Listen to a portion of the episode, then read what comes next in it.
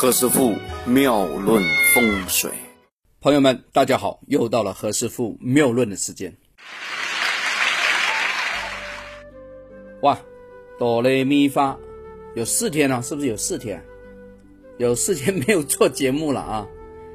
哎，真的有点忙，一忙一忙就没没弄了哈。更何况何老师呢，为了让这个节目的质量啊更高一些呢，有时会写稿。写写写呢，一个电话过来，就导致就不见了啊，忘了。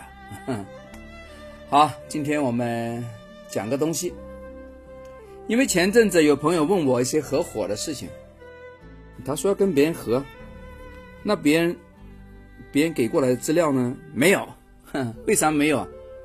他的那个父母也不知道他什么时候出生的，那只能看看脸喽，对吧？看脸怎么样喽？看哪里啊？能看吗？不能看呐，因为他那个照片也是 PS 过的啊，高光啊，啊，都都都美男一个啊，看个鬼啊，没得看了，是吧？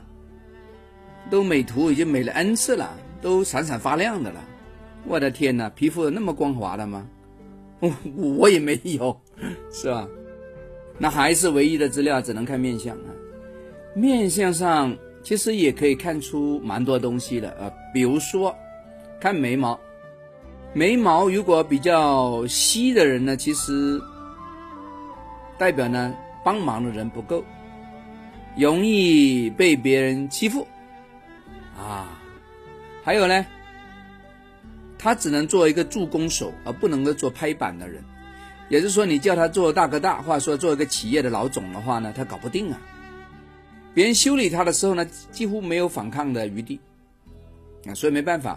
眉毛少的人其实不能够独立的做大事，除非你有人帮他，而帮他那个人呢，最好的那个八字上啊，又是能够配合他的人呢，才能够弄得长久，不然的话，以后肯定也是散伙，哎，这是最大的问题点。我们看完那个眉毛了之后呢，其实也要看什么？看牙齿，笑而能露齿的，这个是最好的。如果都看不到下排的牙齿啊，讲话的时候呢？躲躲闪闪的，他的眼神呢，在游离，在飘，在闪。这种人呢，其实也不能够合作，最信不过的了。那前一阵子我的朋友就碰到这个事情了，他说：“哎，何老师，你讲的真准啊，真的有这个事。”对呀，非常准的，这个不会错的，因为经验的总结啊。还有对方讲话的时候呢，如果呢一直啊声音都不是太好，忽高忽低，要么突然被被噎住了。讲不出话来，这个外应其实也不好。不过今天不讲外应的了啊，今天我们重点就讲眉毛。